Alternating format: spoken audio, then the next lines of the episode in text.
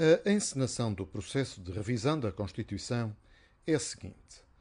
O PSD apresenta publicamente os traços gerais da sua proposta, propostas essas que não têm qualquer interesse fundamental, mas que geram muito burburinho e cobertura mediática, como a de redução do número de deputados no Parlamento, a risível e insensata proposta de direito de voto a partir dos 16 anos, ou a de passar para mandato único a presidência da República. Mas é evidente para gente não distraída que as únicas propostas relevantes são as do Partido Socialista, pois a Constituição será revista na exata medida e no exato sentido que apetecer a António Costa. E o que o PS quer é resolver problemas relativos à conformidade constitucional que permita aprovar uma nova lei de emergência sanitária.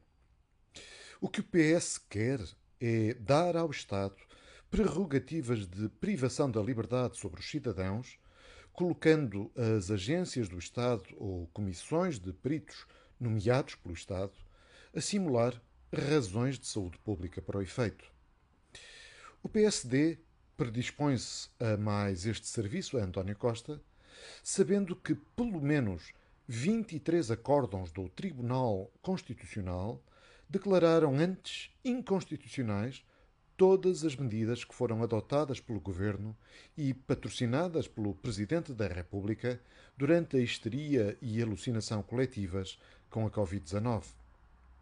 Como disse o bastonário da Ordem dos Advogados, o que está em causa com o processo de revisão constitucional é a institucionalização da supressão de direitos de liberdade e garantias dos cidadãos e, acrescento eu, simultaneamente, tratar de ilibar de responsabilidades políticas e até criminais os decisores que, desde 2020, cometeram conscientemente um sem fim de ilegalidades e abusos a pretexto da Covid-19. Com toda a lata e a soberba da inimputabilidade, isto mesmo confirmou há dias Marcelo Rebelo de Sousa. Marcelo Rebelo de Sousa lembra que é preciso ter tudo bem certinho numa futura emergência sanitária. O Presidente da República não risca nada em revisões constitucionais. Vagamente pode ter a vida facilitada em algumas matérias, como para não estar a promulgar diplomas que depois chegam ao Tribunal Constitucional e se chocam com a jurisprudência do Tribunal Constitucional. E, e, também para ter a vida facilitada, outro exemplo, na emergência sanitária, em que eu não tive problemas de consciência quanto ao regime do estado de emergência, mas hum, esperemos que não haja mais pandemias, mas se houver uma epidemia ou uma pandemia, é bom ter tudo certinho, porque o estado de emergência foi depois adaptado e bem para uma emergência, mas não foi pensado para isso. Marcelo Rebelo de Sousa a explicar que não teve problemas de consciência quanto ao regime do estado de emergência, mas caso se repita uma pandemia, quer ter tudo certinho. Portanto, a revisão constitucional trata-se é de uma inversão de valores fundamentais da liberdade e de uma corrupção aviltante do Estado de Direito Democrático.